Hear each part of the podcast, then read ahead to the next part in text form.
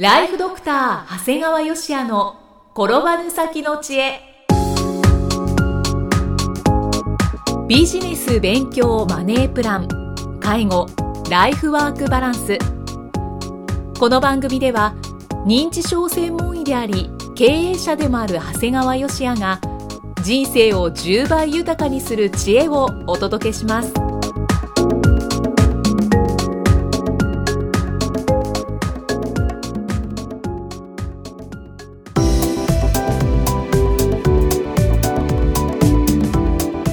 こんにちは、生きみえです。ライフドクター長谷川芳也の転ばぬ先の知恵。今回は第36回目です。長谷川先生今回もよろしくお願いします。よろしくお願いします。さあ今回はどのようなお話でしょうか？今回はですね本を紹介します。はい今後ですね、はい。相続税の増税が予想されるのではい。もう最近はですね相続関係の本がもう目白押しなんですよ。ああいっぱい出てますよね。そうです。うん。でそういったような本の大部分はですねまあ変な字できるだけこう節税してですねうまくとかいう形で、まあ、テクニックに走りがちなんですね、うんで今回ご紹介する本郷隆さんのね「心の相続幸せをつかむ45話」っていう本はね全くそういったのとは違ってねあくまで心の面を強調した本です。うんで、まあ、本郷さん自体実は税理士さんではあるんですが、うんはいそのことよりもあくまで心を強調した本です。で実は私もですね、まあ、いわゆる一般社団法人で相続支援コンサルティング協会っていうのも実は、えー作ってそこの会長もやっているもんですから、はい。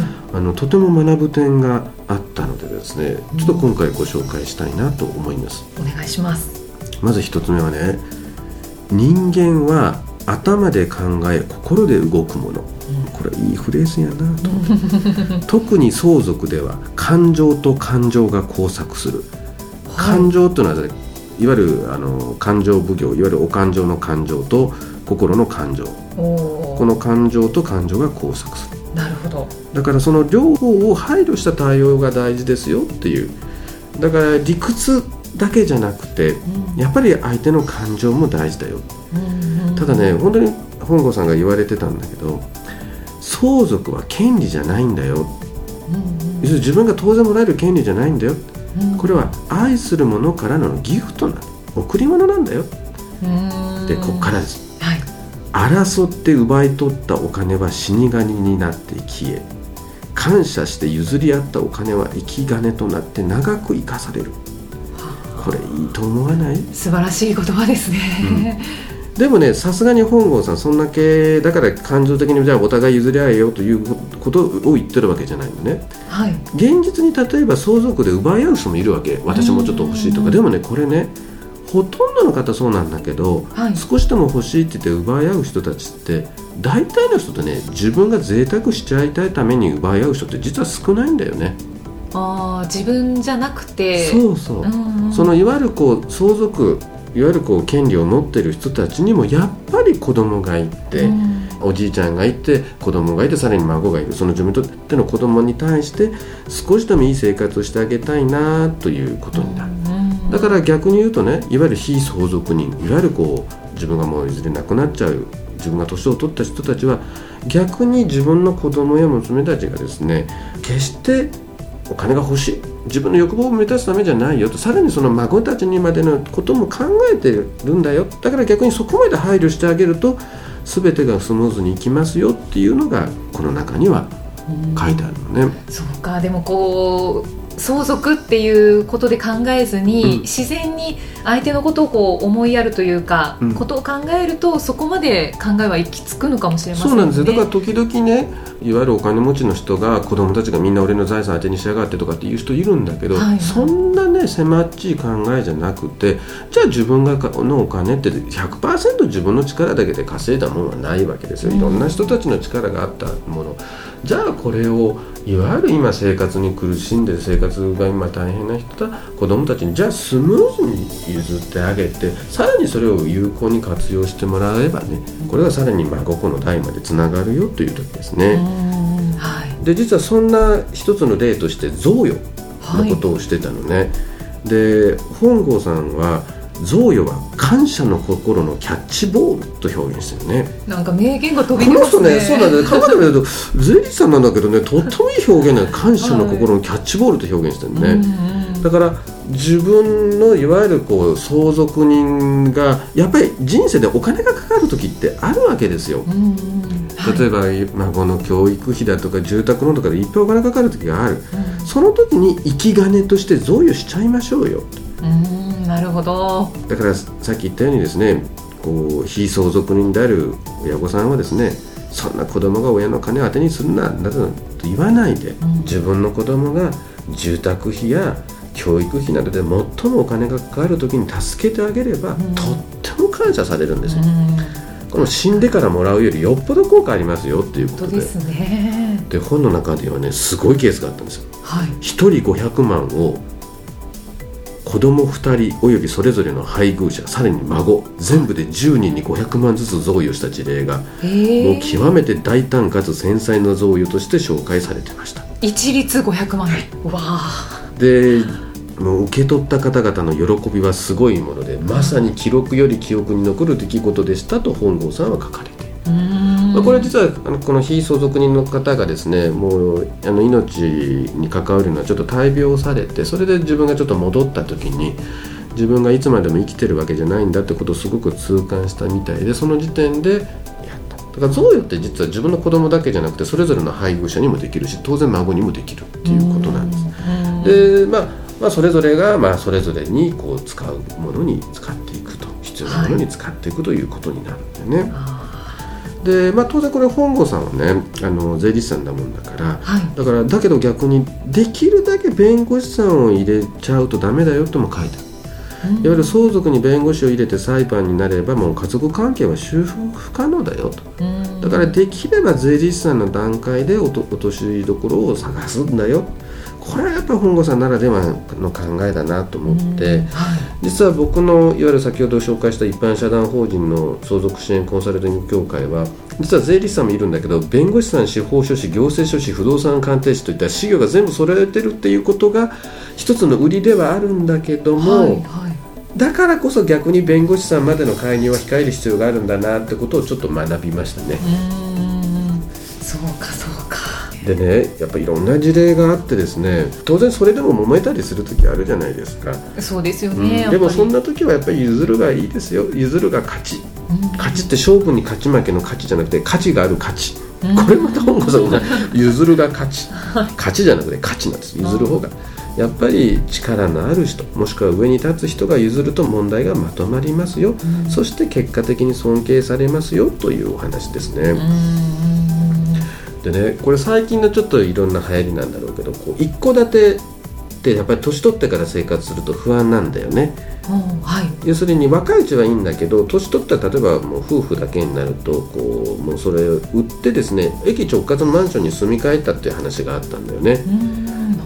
実際僕も患者さんなんか見てるとやっぱり一戸建てってねやっぱり階段の上りも下りもあるしうん。で防犯上の不安もあるし病気になった時のいろいろ経済的不安もいろいろ出てくるんだようね、んなるほどはい。ただねやっぱり多くのご夫婦はね男性がやっぱり動きたくないっていうことであんまり動かないんだけど、うんうん。この本郷さんの事例ではこう男性が動か動かないもんだから奥さんがパッと駅直結の物件に変えたんだよね。はいはい。でおかげでご主人は雨傘奥さんは日傘がいらなくなったというお話です。ああ便利になったと。そうなんです。うんでいわゆるちょっとあの一戸建てを売るわけですからちょっとこう売却益なんかが出ちゃうんだけど、はい。その場合は特別控除の3000万円が使えますよと。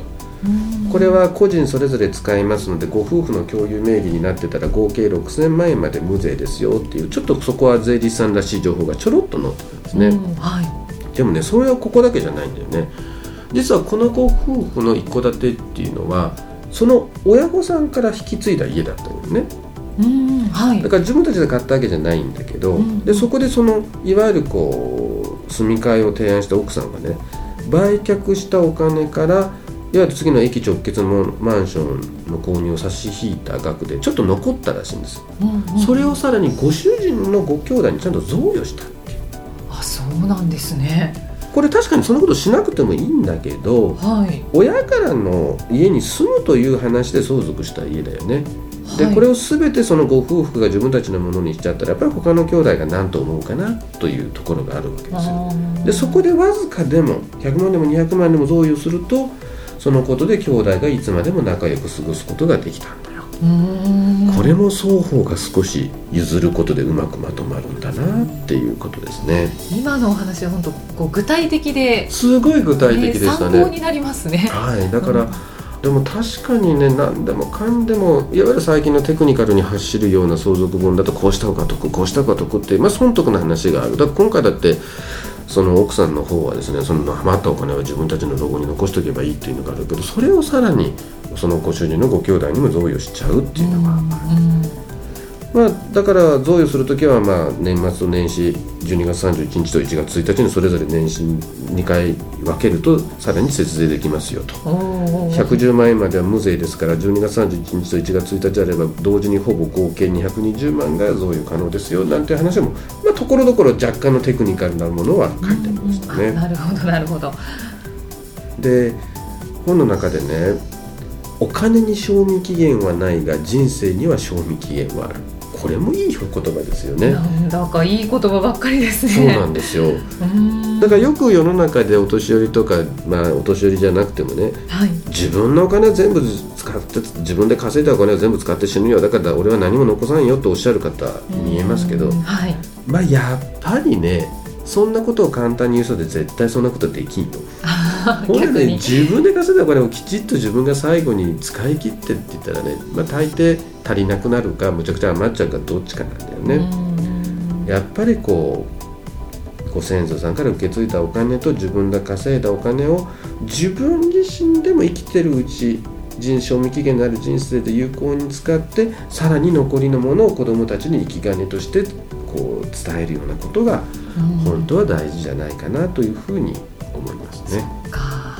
これいい話なんだよね。うんでねこれ最後はねはい。結局の話最終的にはですね贈与や相続を通してはい。お金っていう知識じゃなくてやっぱり人を育てて人を残していくということなんだよということなんだよね。ほうほうなるほど。これ。ね本郷さんがねはい。親はこう見ているようで見ていません親はよくこううちの子はああだこうだって言うんだけど実はよく分かってないうんでも逆に子供は親を実は見ていないようでじっくり見てますよという。だから親がこういうことして贈与してみんなを幸せにしてただとかね。自分で全部抱え込んで自分だけやってたとかいうのは実は子供がよく見てるんだよっていうことですね。だから結局まああの周りの人を幸せにしていくこと自体はさらに子供たちが見ていてそれが実は自分にも降りかかってくるんだよということなんですね。うん。ちょっとね自分も少し肝に銘じないかんなと。そうか子供よう見とるんやなというふうに思います。はい。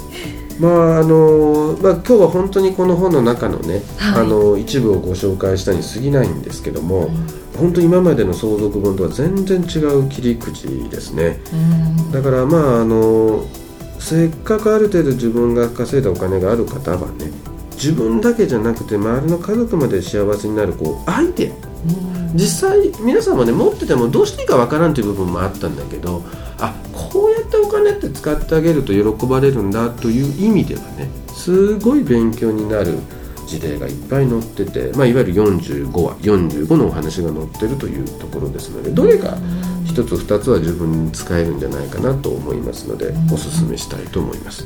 本当ですね。なんかこう考えが一変しそうなそうですね気がしますね。でやっぱりお金というとどうしてもこう誰しもやっぱり欲望がこう前に出てしまうものだとは思うんですけれど、こうお金としてじゃなくって。まあ、あの冒頭でお話がありましたけれども、個人からのギフトっていうことで受け取るとやっぱりもらった方も感謝の気持ちがはいはい出てきますし、あとはもう生き金っていうこの言葉が本当に素敵だなと思いました。だからそこに対して何にもやってないと最後本当に争っちゃうってことになるからやっぱり、まあ、ある程度の年齢を超えたら次は次のことを考えね、うん。子供たちやさらに孫たちのことも考えたあのお金の使い方っていうのが大事なのかもしれないですね。はい、素敵な本をご紹介いただきました、心の遺言。ねぜひ皆さんもチェックしてみてください長谷川先生今回もありがとうございました。ありがとうございました。